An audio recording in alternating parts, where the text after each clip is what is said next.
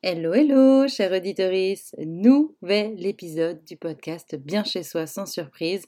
Je suis une nouvelle fois fidèle au rendez-vous et je suis ravie de l'enregistrer, d'autant que chez moi, actuellement, il y a des travaux et que j'ai pris soin d'enregistrer ce petit épisode alors qu'il faisait nuit, à un moment où j'ai pu enfin profiter du calme si reposant, et je suis ravie de pouvoir vous inviter à me rejoindre dans le salon de Bien chez soi pour en faire autant. En ce moment, les beaux jours sont là. La nature reprend ses droits et je trouve que c'est le moment parfait. Et je trouve que c'est le moment parfait pour continuer notre décryptage d'écho. Alors je n'ai qu'une chose à dire. Jingle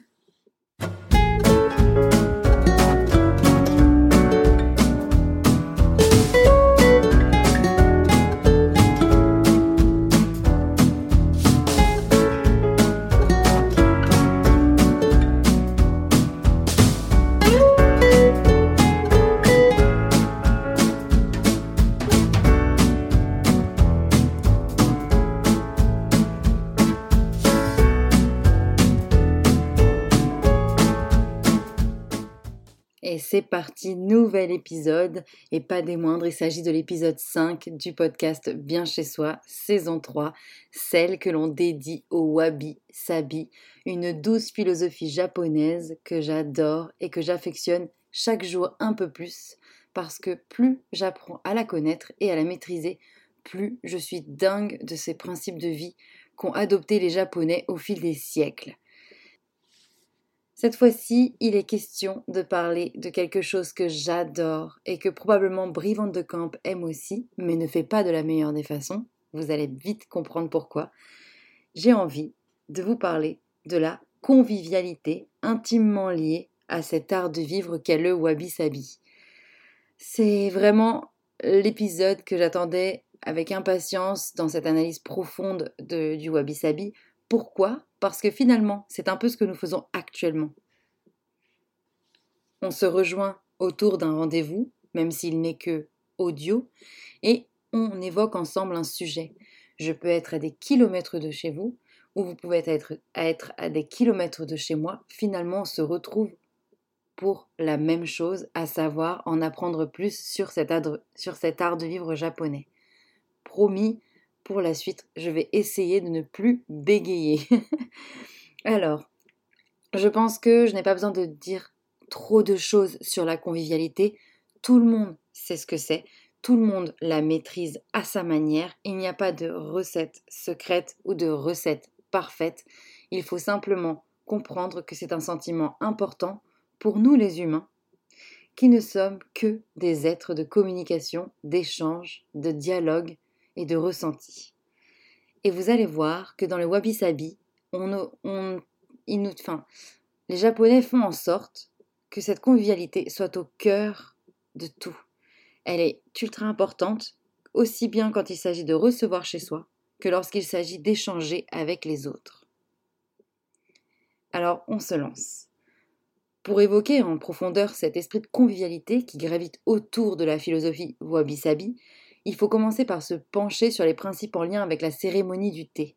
Si vous avez pris soin d'écouter les épisodes précédents, vous savez d'ores et déjà que la cérémonie du thé est un peu l'origine de la philosophie wabi-sabi. Autrement dit, ce concept spirituel n'aurait pas pu exister s'il y a des centaines d'années, il n'y avait pas eu la cérémonie du thé. En fait, pour vous dire à quel point l'hospitalité, la, convivialité et la relation aux autres est importante dans le wabi-sabi, il faut un peu revenir en arrière et j'ai bien envie de vous montrer, ou plutôt de vous expliquer comment ça se passait dans les palais d'été. Par exemple, lorsque les les samouraïs se rendaient dans les palais d'été ou les maisons de thé, ils prenaient soin de laisser leurs armes à l'entrée.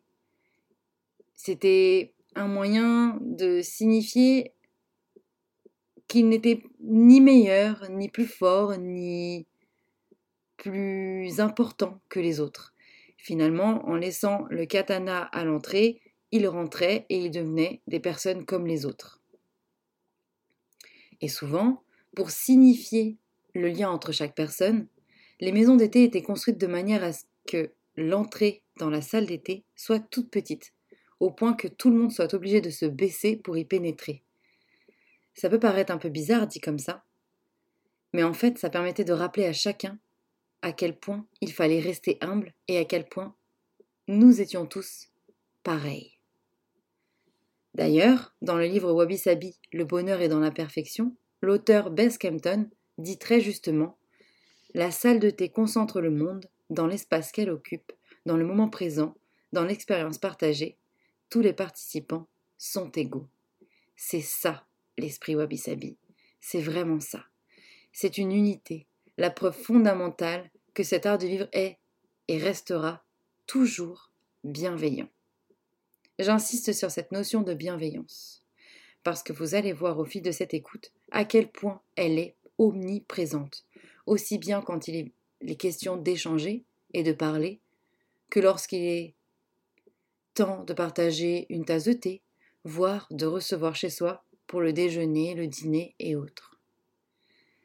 Dans la cérémonie du thé, il y a un principe qui régit un peu les échanges, qui peut être considéré comme une véritable leçon de vie pour gérer ses relations. Il s'agit, et désolé pour la prononciation d'avance, hein, du Wa Kei Sei Jaku. Si je traduis littéralement, cela donne l'harmonie, le respect, la pureté et la tranquillité.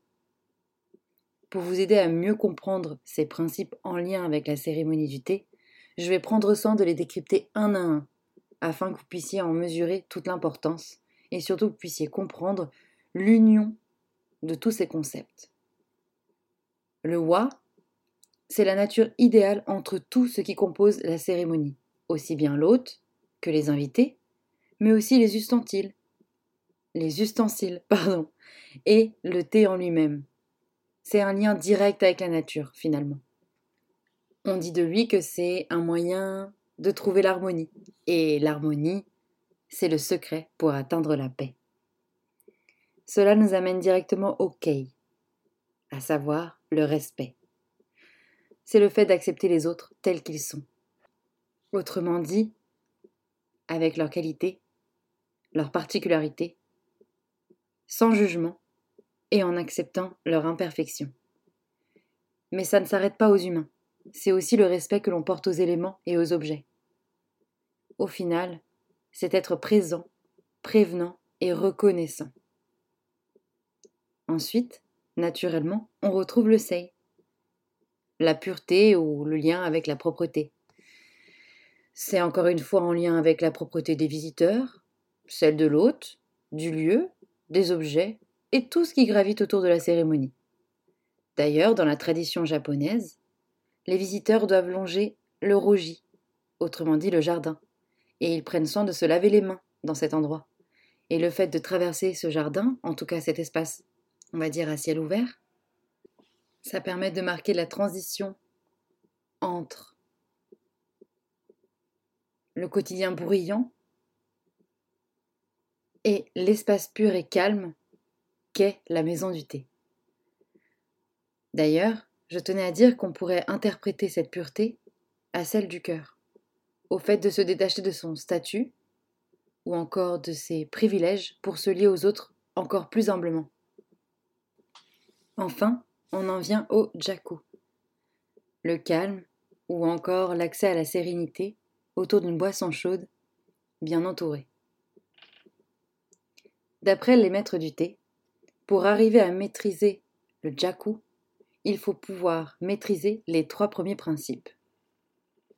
Pour simplifier le jaku, j'aimerais dire qu'en fait c'est un peu un principe qui invite à rester calme et serein, finalement pour mieux appréhender la vie, mieux gérer ses réactions, mais aussi mieux vivre avec les autres. Finalement, dans ces quatre principes, à savoir l'harmonie, le respect, la pureté et la sérénité, on peut déjà reconnaître à quel point il est facile d'être un hôte incroyable, et à quel point autour d'une simple boisson, on peut devenir quelqu'un de meilleur, ou être quelqu'un de meilleur, une personne qui est vraiment ancrée dans l'instant présent, et qui peut profiter concrètement et simplement, en toute humilité et modestement, des autres. Je vais continuer mon analyse, mais cette fois, je vais revenir à l'instant présent. Je ne vais plus parler du passé ou de la cérémonie du thé, je vais parler de la convivialité en elle-même et du fait d'interagir avec les autres d'après cet art de vivre qu'est le wabi-sabi. Alors, en règle générale, comment on peut faire pour insuffler le wabi-sabi dans ses relations, dans la vie de tous les jours? J'ai vulgarisé le wabi-sabi en lien avec les relations humaines pour que ce soit plus digeste et plus simple. Mais en gros, on peut. Simplement être indulgent, c'est-à-dire essayer de ne pas s'énerver, éviter d'être dans le jugement et accepter les autres tout simplement, tout en restant calme en toutes circonstances. On peut aussi faire preuve de générosité, aussi bien matérielle qu'au niveau de l'esprit. Après tout, on est tous égaux, interconnectés, présents sur, la même planète et liés aux autres et à la nature de la même manière. Sans la nature ou sans les autres, on n'est pas vraiment grand-chose. Et il faut vraiment garder en tête cela pour rester dans une humilité saine et totale. On peut aussi tenter de trouver sa place et ainsi, de facto, aider les autres à le faire. Actuellement, de nos jours, dans la société actuelle, ce conseil il a encore plus de sens, parce qu'on vit dans une ère où il y a beaucoup de pression sociale, où on est dans une quête constante de réussite, ou encore où on a tendance à se comparer à tout et à rien tout le temps. Et j'avoue que les réseaux sociaux n'aident pas du tout en cela. Je ne sais pas vous, mais moi par exemple, durant le confinement, Bien que j'étais enfermée chez moi et que ça avait tendance à m'énerver, je ne me suis jamais sentie aussi bien avec moi-même et avec les autres. Le fait de me ressourcer, de me recentrer sur moi-même, fait que je m'aimais davantage et forcément, je m'acceptais plus. Et en faisant cela, j'étais plus attentive aux autres aussi. Le fait d'aider les autres à s'ancrer dans le réel a vraiment beaucoup de sens, mais il faut également pouvoir le faire avec soi-même. Il faut savoir faire preuve d'une grande bienveillance, c'est inévitable quand on veut être bien avec les autres, mais aussi essayer de récompenser l'effort plutôt que la réussite, d'essayer de renier la comparaison et de s'entraider au maximum, le plus possible, lorsque c'est possible forcément. Finalement, c'est faire de l'imperfection une chose magnifique. Vous me suivez? Et en final, c'est tellement wabi-sabi. Enfin, je devrais pas dire ça. C'est tellement en accord avec le sentiment wabi-sabi. On peut aussi apprécier le moment présent et la présence de l'autre, mais aussi notre propre présence. Autrement dit, ne pas seulement voir et écouter, c'est véritablement profiter du moment présent. Moi, ce que j'entends par là, c'est avoir une écoute active, une vraie écoute active, et profiter en même temps de l'atmosphère. Autrement dit, pas se contenter d'écouter avec ses oreilles et de parler avec sa bouche, mais vraiment d'avoir une écoute sensorielle, avec le cœur, celle où, par exemple, on a tendance à être dans l'observation des gestes corporels, ou des expressions faciales, bref, toutes les formes de langage qui sont plutôt silencieuses mais qui en disent long finalement. Et cela, quand vous allez être avec d'autres personnes, ça vous permettre d'être plus en lien avec elles, de prévoir leurs besoins, de savoir comment réagir de la manière la plus adaptée possible. Au Japon, on parle de kuki o yumo. Ça veut dire lire dans l'air. C'est littéralement réussir à lire ce qui ne sort pas d'une bouche et plutôt être attentif au point que chaque petit ingrédient devient important. Enfin, pour les relations avec les autres, il faut aussi savoir rester calme. C'est le B à bas de la plénitude. Le secret pour bien vivre en compagnie des autres, qu'ils soient proches ou non d'ailleurs, c'est important de le notifier. Cet épisode, il parle pas uniquement des moments que vous allez passer avec vos amis ou encore avec votre famille. Il parle des moments que vous allez passer avec les autres en règle générale. Le fait d'être calme et serein, ça a du bon. On a de meilleures réactions, on est plus dans le respect, et on a surtout une attitude qui est plus positive. Et il ne faut pas oublier que l'attitude, c'est le reflet de nous-mêmes. Et elle a tendance à influencer notre aura. Et cette aura, elle influence celle des autres. Finalement, si je me sens bien avec moi-même, vous allez vous sentir bien avec vous-même. Les autres se sentiront bien avec moi, mais aussi avec eux-mêmes. En fait, sans savoir, grâce à notre aura, grâce à notre manière d'être et de nous sentir avec nous-mêmes, eh ben on apaise les personnes qui sont autour de nous. Et ça, je trouve ça juste génial. Il faut savoir prendre conscience de ça. pour finalement réussir à la convivialité la plus parfaite, en tout cas celle qui correspond le mieux au wabi-sabi. Et vous voyez, faire tout ça, bah, ça nous invite à ralentir. Et c'est le principe même de cette philosophie. Maintenant que j'ai pris soin de décrypter la partie personnelle, qu'elle est un peu plus claire pour tout le monde, j'ai envie de continuer sur ce plan relationnel, mais de parler plus du fait de recevoir chez soi, de manière wabi-sabi. On est d'accord. Le fait de recevoir dans notre cocon nos invités, nos proches, connus ou non, bref, toutes les personnes qui franchiront le pas de notre porte, eh ben ça a du sens et surtout c'est un très bon exercice pour adopter le wabi-sabi avec les relations. Parce qu'en fait chez nous on se sent mieux, c'est le cadre idéal pour mettre en pratique les principes qu'on vient de voir juste avant. C'est un bon moyen de commencer si vous préférez. En fait, j'aimerais vous dire que c'est difficile. En fait, non, je n'aimerais pas vous dire que c'est difficile d'adopter le wabi-sabi au niveau de la convivialité et de l'art de recevoir. En réalité, c'est ultra simple. Mais il faut réussir à oublier tout ce qu'on a appris jusqu'aujourd'hui sur ce qu'est la convivialité dans notre société actuelle. Alors on oublie tout et on s'imprègne de ce que je vais dire là tout de suite.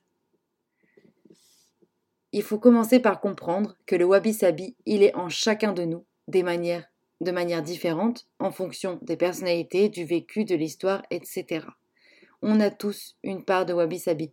On est tous et toutes capables d'adopter le wabi-sabi. Il faut juste, mais vraiment simplement, se concentrer sur l'essentiel et oublier tout ce qu'il y a à côté.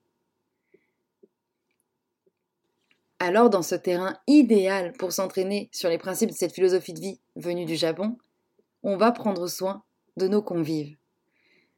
Et pour cela, il faut bien, bien comprendre que le wabi-sabi est dans le prolongement des saisons précédentes de ce podcast. On l'avait déjà vu avec le feng shui ou avec le Ouga, mais notre maison, c'est le reflet de nous-mêmes. C'est-à-dire que il faut prendre soin de notre intérieur pour prendre soin de nous, être en accord avec lui pour pouvoir mieux recevoir les autres. Sauf que là, le concept de la pureté est encore plus fort. Il ne s'agit pas de personnaliser son intérieur et de suivre les tendances, pas du tout. Cela a tendance à nous rendre un peu superficiels, je trouve. En fait, il faut éviter la surenchère et plutôt euh, rester dans, un, dans quelque chose de plus pur, de plus humble. Oublier l'ego, l'effacer complètement et préserver son énergie en étant complètement modeste. Je ne sais pas si c'est très clair, mais je vais éclaircir ce point juste après. Du coup, pour adopter l'hospitalité japonaise, Déjà, on peut commencer par proposer des chaussons à nos invités et les saluer convenablement. Ça permet de signifier que c'est chez nous, certes, mais surtout ça permet de leur dire voilà, ici c'est chez moi. Mais je t'invite à y pénétrer et à t'y sentir comme chez toi. C'est un peu le principe de Mikasa et Sukasa, si je dois vulgariser. Il faut toujours essayer de prendre le temps de profiter des moments qu'on a avec l'autre dans une humilité totale. Tout le monde est en chaussons, tout le monde est égaux. Je tiens à dire, parce que j'ai oublié de le préciser plus tôt, qu'il faut conserver en tête que la consommation ne remplit jamais totalement nos vies. L'objet et les marques de richesse sont des futilités. Alors qu'en vrai, les moments passés et les souvenirs, ils restent ancrés dans nos têtes, dans nos vies, et on prend soin de se les remémorer. Et c'est là que, d'après moi, réside la vraie richesse. Dans l'hospitalité japonaise, inutile de mettre les petits plats dans les grands. Inutile de préparer un festin composé d'une entrée, d'un plat, d'un dessert, d'un digestif et que sais-je. Il est question de faire un repas simple que l'on peut partager, que l'on peut apprécier et surtout un repas humble qui fait qu'on peut vraiment se concentrer sur le moment, profiter des autres et échanger en picorant des choses, en savourant une soupe ou encore en dégustant un simple risotto. Je dis n'importe quoi. Il n'est pas question de faire des mille et des cents, de débourser une fortune dans un repas qui sera énorme et finalement tout le monde va se concentrer sur la nourriture plutôt que de se concentrer sur l'essentiel, à savoir les échanges. Il faut se détacher absolument du matérialisme, se contenter de ce que l'on a et l'apprécier. On peut passer un moment tout aussi mémorable dans un studio que dans une villa digne des plus grands magazines. Moi, pour vous aider à être un peu plus en lien avec le Wabi Sabi, je vous invite à recevoir sans écran, sans, sans artifice, en préparant un repas simple, à partager, et laisser les invités partager à participer pardon, à cet instant. En gros, le fait de partager tout ça, de se lier les uns aux autres, simplement, ça permet de faire rejaillir un sentiment d'appartenance qui est la clé d'une hospitalité réussie. On reçoit doucement, humblement et modestement, en fait. Il faut rester soi-même, ne pas faire d'efforts, rester simple, laisser son ego de côté et surtout rester attentif. Finalement, comme le disait Simone Veil, c'est la forme la plus rare de générosité. Si vous êtes du genre stressé, comme moi, eh ben, il faut anticiper tout ça pour ensuite pouvoir mieux profiter des autres, j'ai envie de dire, mais aussi de soi-même. Même s'il est impossible de programmer l'hospitalité, on est d'accord, on peut prendre des habitudes qui nous facilitent les choses. Et c'est là que j'en viens à un point ultra important en ce qui concerne l'hospitalité et la convivialité ou wabi-sabi, c'est que on ne peut pas être dans la véritable écoute si on ne s'écoute pas soi-même. On ne peut pas aimer quelqu'un complètement si on ne s'aime pas soi-même. Il est impossible d'être totalement attentif aux autres si l'on n'est pas attentif avec soi-même. C'est pour ça, et je tiens à le préciser, que si vous n'êtes pas en mesure de recevoir, pas de panique, ce n'est pas grave. Il ne faut recevoir que lorsque l'on se sent en capacité de le faire. Inutile de forcer les choses, on a toute une vie pour en profiter. Je vous invite donc à prendre soin de vous pour prendre soin des autres. Et je pense que c'est la meilleure conclusion que je pouvais donner à cet épisode, et j'espère que vous l'avez apprécié autant que moi j'ai aimé l'enregistrer. Si c'est le cas en tout cas, comme toujours, je vous invite à le partager, à le liker, à vous abonner et à en parler autour de vous pour que ces écoutes douces soient de plus en plus appréciées autour du monde, en France, peu importe le pays. J'ai envie de faire grandir ce podcast grâce à vous. On pourrait être deux personnes à l'écouter, je serais extrêmement fière d'être à ce rendez-vous avec vous. La quantité ne justifie pas la qualité. Mais il est important aujourd'hui pour moi de continuer un peu cet exercice parce que ça m'aide à m'améliorer dans tout ce qui est enregistrement et toute la partie technique, c'est sûr, mais surtout ça me permet de continuer mes recherches et pour moi c'est très gratifiant. Si j'enregistre aujourd'hui, ce n'est pas juste parce que j'ai décidé de parler de la déco parce que je suis passionnée de déco, non, ça va plus loin que ça. C'est un moyen pour moi d'approfondir tout ce qui gravite autour de la décoration et surtout d'être encore plus en lien avec elle. J'ai toujours été fascinée par le lien entre les humains et leur intérieur. Et au fil des saisons, je découvre des tonnes de philosophies qui permettent en fait de mieux comprendre tout ça, de mieux appréhender. Je lis, je recherche, je regarde, je visionne, je fais des tonnes de choses pour préparer chaque épisode. Et ce n'est pas pour rien qu'à chaque fois, il se passe deux semaines avant que je vous rejoigne dans le salon de bien chez soi. En tout cas, entre chaque épisode, vous pouvez toujours me rejoindre au travers de mon blog ou de mon Instagram. Il suffit de pianoter sur votre clavier chez viviane.fr. Je pense que je vais m'arrêter là, sinon cet épisode sera beaucoup trop long et vous savez à quel point j'aime parler. Je vous invite à me rejoindre dans deux semaines comme toujours pour un nouvel épisode qui sera en lien avec le Wabi Sabi d'hier à aujourd'hui. On fera la liaison avec le début de ce principe de vie et ce qu'il est devenu aujourd'hui et pourquoi il est aussi important de l'adopter à notre ère actuelle. Voilà, je vous laisse sur ces belles paroles et je vous dis bye, à dans deux semaines.